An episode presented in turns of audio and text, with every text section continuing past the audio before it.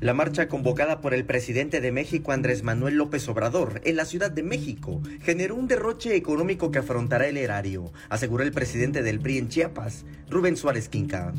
Y el dispendio económico que trajo consigo, que aparte está documentado, pues este, lo, padecemos y lo pagaremos todos los, los mexicanos. ¿no? Entonces, en ese sentido, eh, yo creo que a diferencia del 13, eh, ponerse a hacer cuentas eh, de cuál tuvo más o cuál tuvo menos, si se llenó el zócalo, si no se llenó.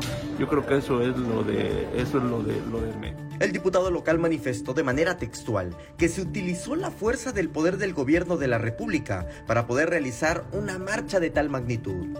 Documentado, ¿no? La, a mí no me gusta utilizar esa palabra, pero yo creo que eh, se utilizó la fuerza del poder del Estado, y del Estado me refiero al, al, Ejecutivo, a la Federación, para eh, que se diera eh, todo lo que pasó el día de ayer.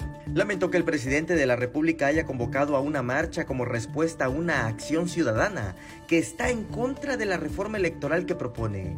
La marcha del día 13 tenía una causa, tenía un objetivo, tenía una, una causa justificada que era defender eh, la democracia, defender a, nuestro instituto electoral, que le ha costado a todos los mexicanos eh, en distintas épocas.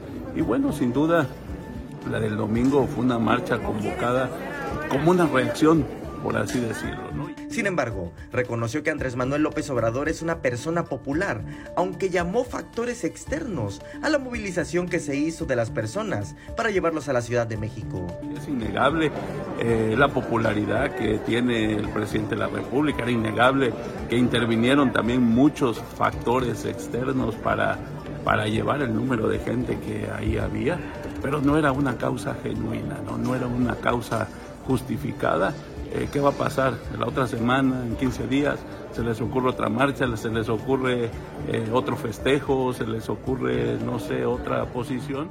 Samuel Revueltas, Alerta Chiapas.